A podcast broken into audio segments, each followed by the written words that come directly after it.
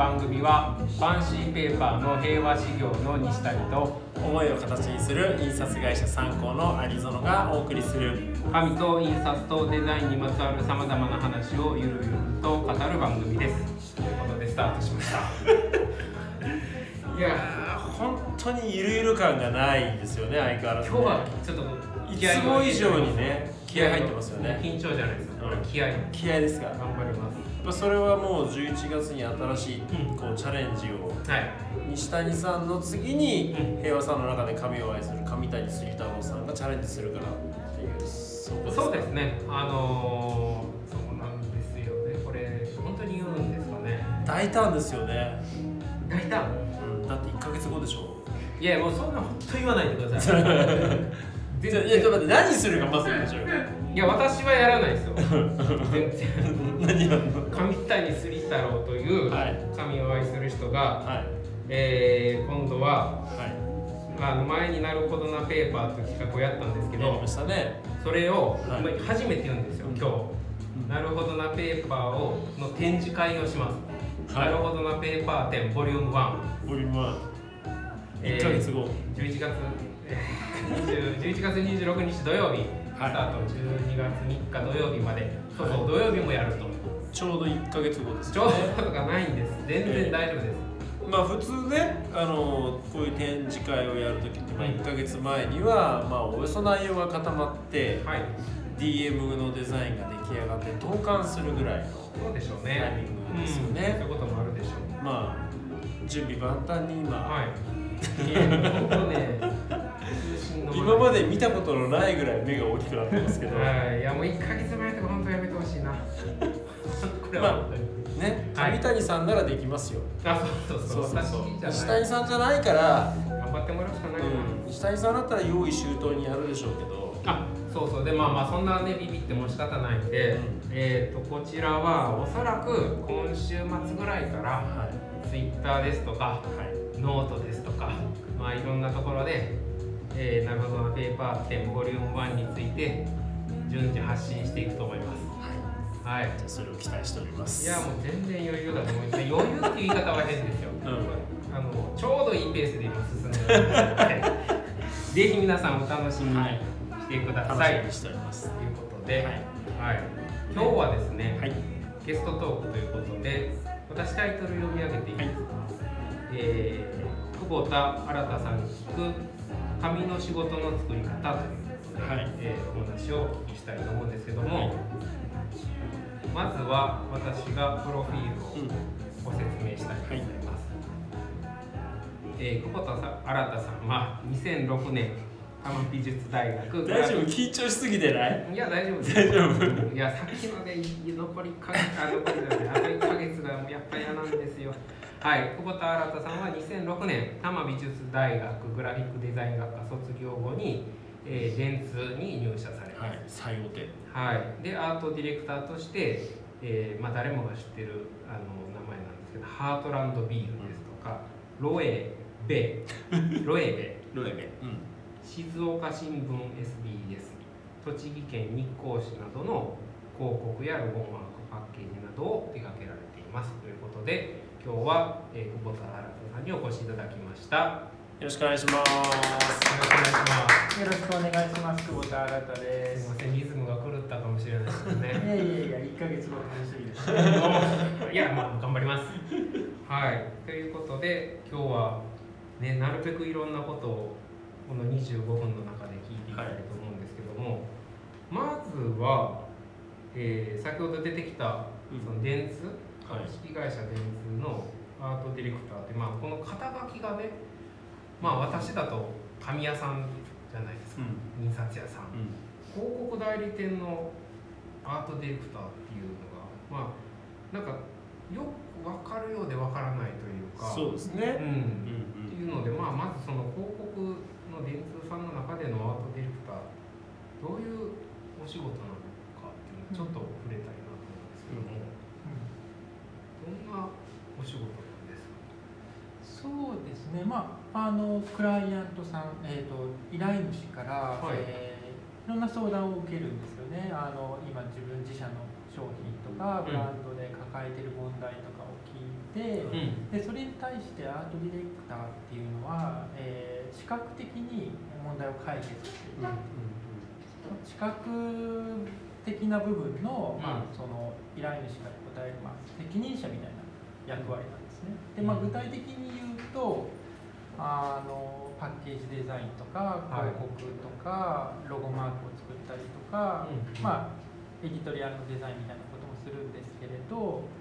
えーまあ、そのデザインを通じてうん。その問題を解決していくみたいなことが主な仕事になりますね。そのまあデザインをする人っていうんではなくてそのなんだろうデザインのデザインに関わるこうビジュアルに関わることすべての監督みたいなそんな意味合いで捉えたらいいんですかそうね。ですね。あの、結構それは特にうちの会社はうんポジションがまあ人によって様々なんですけれど、はいもうプランニングディレクションだけを専念にや、うんうん専専門にやってる人もいれば、えー、と僕は結構手を動かすのが自分でも好きっていうのもあって、えーデザイン自体をやっていったりとかもするんですけれど、えーとまあ、そのやり方は本当人それぞれですね。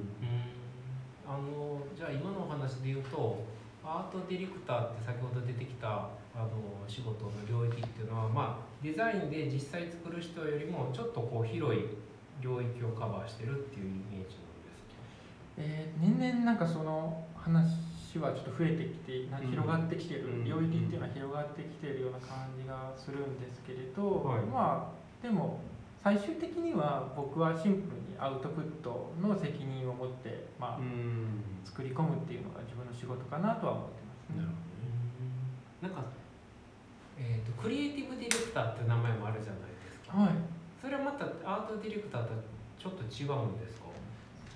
そうですね。あのクリエイティブディレクターっていうのは、えー、と例えば広告の仕事で言うと、あの一緒に、まあ、チームの中にコピーライターっていうはい。言葉を考えるプはい。ロフェッショナルがいたりですとか、はい。えー、とコマーシャル、えー、と映像の CM うんプランニングを考える人がいたりとか、うん。マーケティングと部分のセクションの方がいたりとかそういう人たちをこう束ねる役割がクリエイティブディレクターで、なのでまあアートディレクターよりまあ一つこう上の台からこうみんなを見ていかないとうん。束ねられないというか、うん。なんかそんな立ち位置かなとは思ってますね。なるえそもそもあ久保田さんが、えー、電通のアートディレクターになられるっていうなんでしょうね。きっかけというかうん。もともとそういうお仕事に興味があったってことなんですか？まあもともとまあ美大にいたのでただその頃は特にアートディレクターとかもうなんだデザイナーになるみたいなこともそんなにこう興味がななかったんですけど、で学生の時学生のまあ大学1年生ぐらいの時だって、はいまあ、何しようかなみたいなぼんやりした感じで入っちゃってたんで、ただなんかですねあの僕が学生の頃って2002年とか2003年とかぐらいだったんですけど、はい。その頃すごく広告が華やかだったんですね今より。あでなんか街中にこうまあ平たく言うとかっこいいグラフィックがうん。バーッとこう渋谷とかをジャックしてたりとかするっていうのを見ていて、うん。でなんかアートディレクターなのに例えば携帯電話のデザインをしていたりとか、うんまあ、映画を作ったりとか、はい。そういう人とかもいるっていうのを知ってなんか面白そうだなっていうふうに思って、うん。まあ、興味が湧いたっていうのが最初ですね。なんかそれまで多分アートディレクターって裏方の方っていうか、あまり表に出てこないっていうイメージがありましたけど、例えば佐藤柏さんとか、その辺のところからガーンと名前が出てきてそうですね。その頃じゃあ久保田さん見られてきたっていうことですか？そうですね。まさに原体験として柏さんのスマップとかを渋谷とかで見たりとかして、うん、すごく単純にこう作るだけじゃないあのデザインをするだけじゃないところとかに惹かれたっていうのがありますね。確かにその頃の時代はそういう広がりがありましたもんね、うん華やかでしたよねそうでしたね。うんえそれで、まあ、そういうのに憧れてというかそういうのにこう興味を持って、えー電通に入ったってことですか？そうですね。まあそれプラスあのそんなに明確に例えばなんか絵本を作りたいとか、はえっ、と何かこの商品をやりたいとかっていうのはあんまりなかったんで、うんなんかこう一回入ってみては入ってから考えようみたいな感じ なかなかそう思って入れる会社じゃないと思いますけどね。そうなんですよね、うん、まあでもそんな感じのよくわからないけど入ってみてどんなものか掴んでいくみたいな。そうですね。うん。ですね実際入られてからうん。まあなんていうんですかね下積みじゃないですけど、うんうんなんか私は勝手にすごくこう忙しくてうん。こう活気があるうん感じをイメージしてたんですけど、うん。実際やっぱりこうなんていうんですか華やかなところもありつつすごくバタバタしてる忙しいっていう感じはあるんですか？あったんですか？昔は。昔。昔はそうですね。あんまり話せることと話せないことがまあもうもう時効だからいいんじゃないですかね。うん。まあ本当に忙しかったですね入った頃は。あのそれこそ。入った時からもうアートディレクターとしてお入りになっ一応肩書きはなんですけど、えまあうんでも本質的にはアシスタントですね、はい先輩のアートディレクターについて。最初は。でそうですね。あのサポートしていく、うん。まあ、勉強していくっていう形なんですけれど、まあ、本当に毎日のようにこう入稿してましたね。新聞の30段とか15段とかを毎日入稿して、印刷会社さんとかが、えーと会議室の外で待ってるみたいな。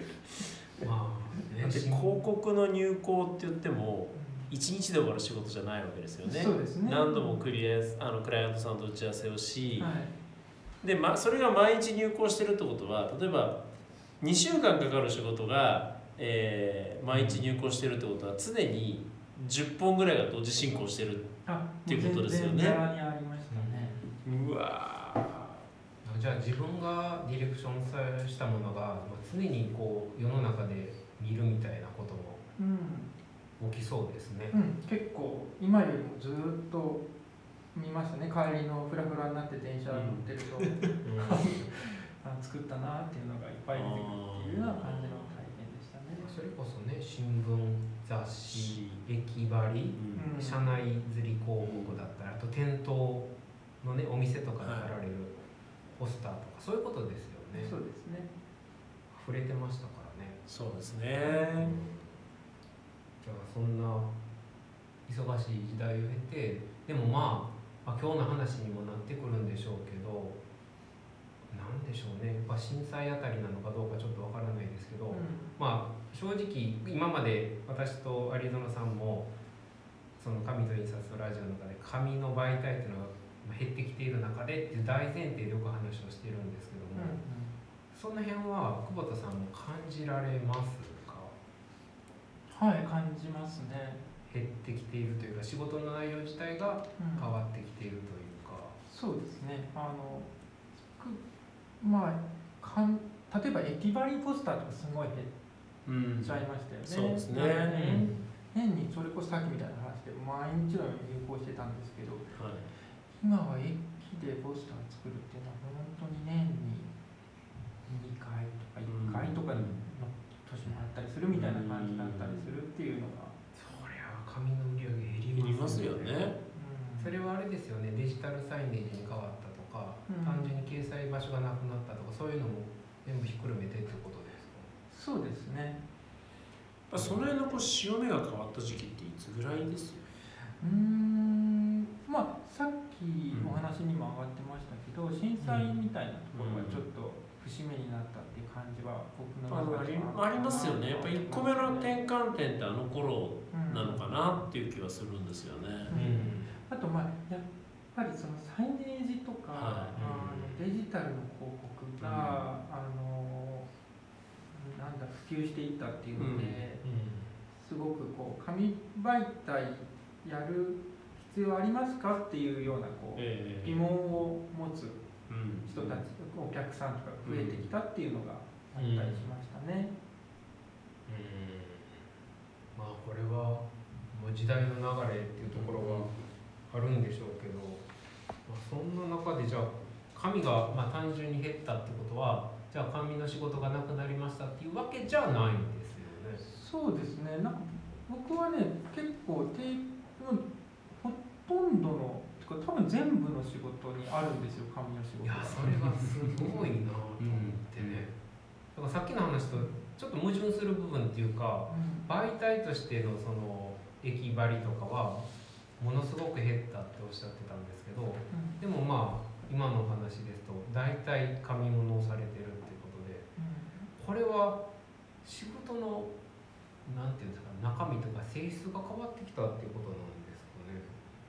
そうですね。あの単純に昔ははい。テレビ CM をやりたいとか、はえー駅でポスター貼りたいとかっていう依頼が多かったんですけど、うん。今ってこうその1個前のところから僕らって相談されることが多くて、えー、と何をこの問題を解決するには何をすればいいですかっていう、そこからこう相談を受けることが多くて、ブランドの根幹みたいなところからってことまあそうですね。おでそうなった時に、はい。それぞれ、えー、とアートディレクターって、うん。あの得意分野があるんですよね、あうん。のプロモーショナルな話題になる施策が得意な AD もいたりとか、でもうグラフィックデザインに特化したうん。アートディレクターもいたりとか、なんか立体とかパッケージが得意とか映像が得意とかって、い、ろんなデジタルが得意とかいろんな人がいるんですけど、うん。僕の場合はもともと紙の仕事とかに興味があって、まあ、会社に入ったっていうのもあったんで、うん。まあ、そこにのなんて言うんだろうなあの仕事をすごく重んじてたっていうのもあって、うん。今でもこうその必要性みたいなのをお客さんにこう、まあ、いろんな、まあ、そのそれは案件ごとに話し方が変わると思うんですけど、はアプローチして、えー紙媒体の仕事とかも、まあ、ずっと継続的にやってるっていうことがありますね。それは具体的に言うとどういうところでその紙のなんでしょうねうん。ここは紙でいきましょう紙を使ったものでっていうことを、まあ、お客様に提案されるっていうことですかね。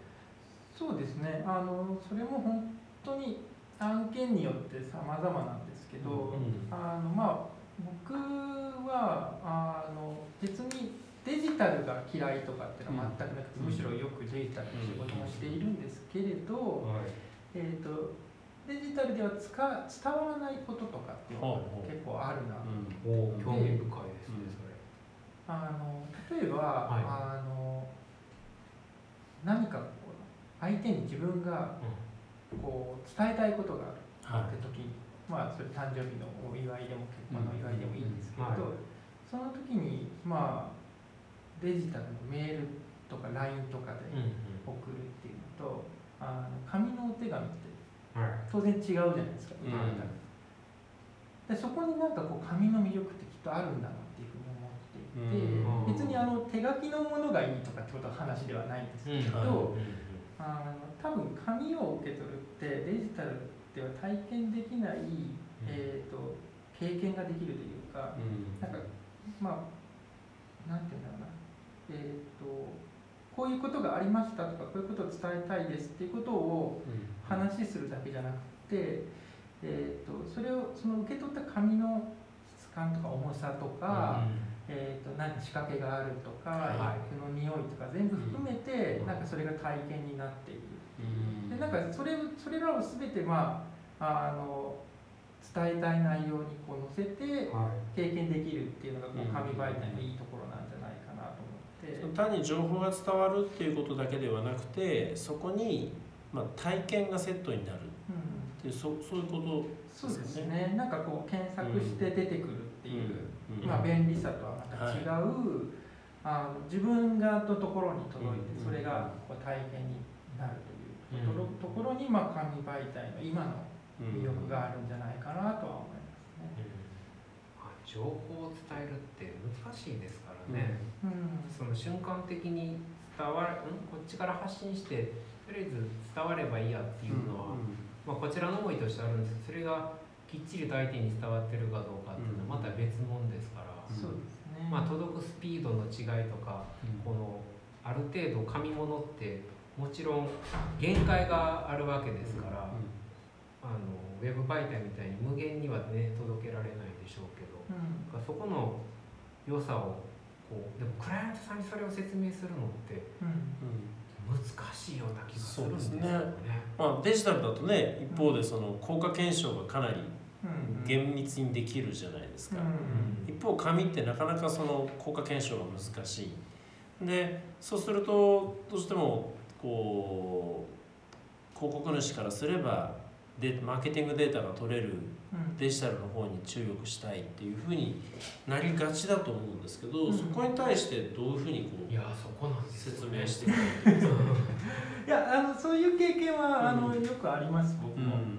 ただなのでなんかそれはそれっていうことなんですね、うん。あの何かこうあの伝えることに特化して誰かにこうどんだけリーチさせるかってことを測りたいんだったら、そういう効果検証をベースにやるっていうのもあのいいとは思うんですけど、まあ、一方でなんかそういうことじゃなくて人って単純に好きとかあの部屋にこれ置いときたいとか飾りたいとか、なんか理由はよくわかんないけど、これがいいなって思ったっていうのってはいやっぱり体験だと思うんですよね。うんでそれはなんかこう自分のこう五感を使って得た経験ってあのなんだろうな理屈じゃないっていうところもあるなと思っていて。でまあそれをどういうふうにしたら感じてもらえるかって設計をするのも、まあ、アートディレクターのこう仕事なのかなと思っていて、えー単にえーリーチだけを稼ぎたいっていう、はい。まあ、そあの別にデジタルもそれだけじゃないとは思うんですけど、あのそれだけではない経体経験をさせるっていうのがあの、まあ、紙媒体の、まあ、今すごくこう重要視して取り組んでるっていうところなのかなとは思ってますね。そのリーチをのリーチを取るんだったらデジタルだけれどもその後のその体験がそのリーチのようなその計測できるものではなくて、もう体験としてなんだろうもうこれこの体験やっぱ何者にも変え難いよねっていうことをどれだけ設計してクライアントに納得してもらえるかみたいなそんなところですかね。そうですね。でうん。なんか結構、なるほどね。あのなんだろうな、えー、とお客さんも、はえー、とクライアントさんもそんなにあのデザインとかうん。紙とか印刷のプロじゃないので、い、そうですね。あのまあ確実に失敗したくないんでみんな、そうはい。そう考えると数字に頼ってしまうんですけれど。そう。ただまああの僕はあのデザイナーなので、はいあのそれ以外の部分に価値があるっていうことをあのアウトプットで示さないといけないんですよね。はいはい。うん。で、えまあ、そこにはこうなんかこうアイデアがあるとか、うん。えーと驚きがあるこう筋肉がついてるとか、えーっとまあ、そういう仕掛けと、まあ、そのデザインとしての魅力みたいなのを、まあ、考えるんですよねいつも。うんでそれを実際にこう見ていただいて、えーまあ、フラットに見てもらうんですよ。あのでこういうもともとご依頼のものとこっちがどっちがいいですか？って。でそれで、もともと依頼されたものが採用されちゃうことも別にあります全然。でも出さなかったらもうぜどんどん衰退していってしまうわけですよね。でお客さんにとってものベストな僕のサービスでも僕はないと思ってるので、あの自分がこれの方がお客,、えー、とお客さんにとっていいと思いますよっていうプレゼンテーションを、まあ、実際の成果物を見せながら、うん。うん、紙なら紙本物の紙にサンプルで吸ってみて見てもらうとか、っていうまあ本当にその場でお客さんに同じ体験をしてもらうっていうことをやっているっていう感じですかね。なんかそのなんだろうなその体験の価値とかって、うん。やっぱり軽量化できないものだからこそ、これクライアントというかその発注する側も説明ができないけどいいと思ったことを進める勇気って僕すごい必要じゃないかなと思うんですよね。あの説明できる方に行っちゃうのは楽じゃないですか。そうですね。でも自分で決めた説明できないけどいいと思ったから決めたっていう責任はやっぱり、あのそっち側の判断をした時追わなきゃいけないので、でもそれをまあもちろんねそう導いていただけるアートディレクターさんがいるってことももちろん必要なんだけれども、ね。発注する側もね、うん。そこに自分のいいと思った気持ちを信じる力みたいなのってすごく必要でうん。過度にこう計量が KPIKPI KPI ってなってしまうことのうん。うん弊害がすごく出てるような気がするんですよね。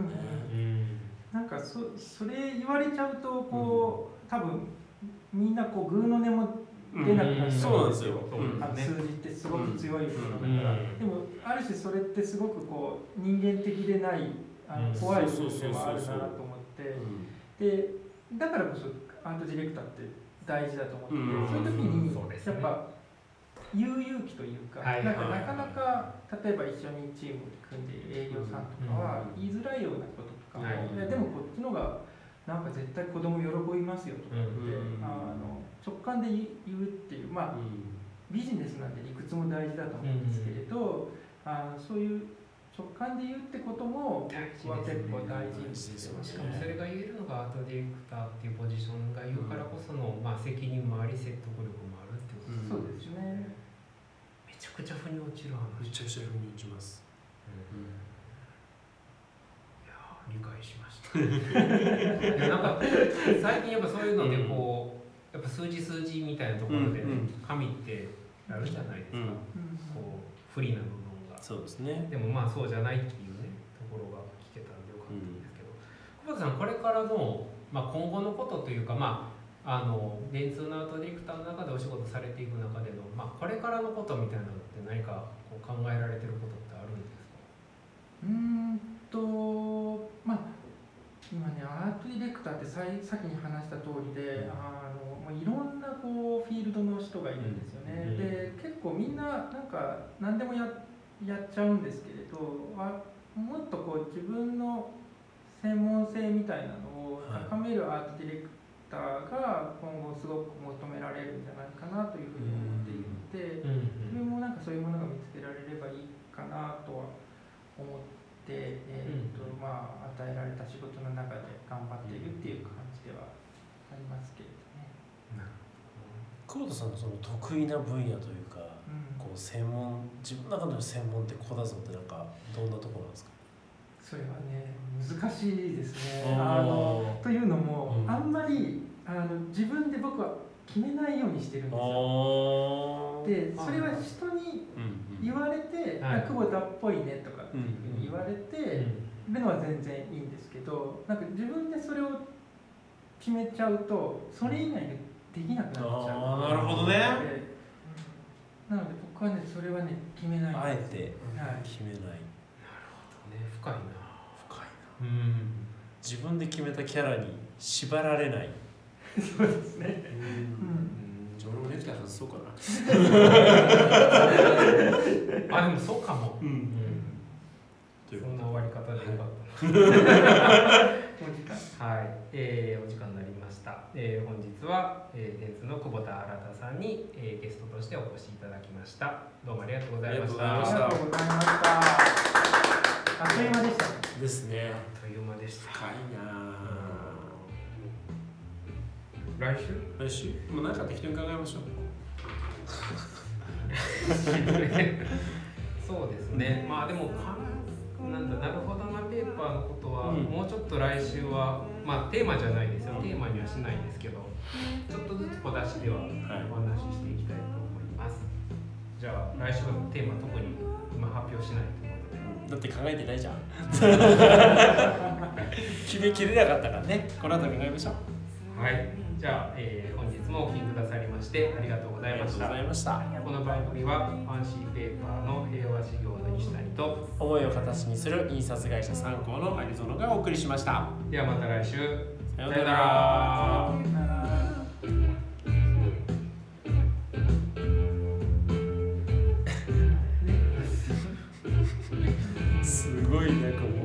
終わったって顔してるよね。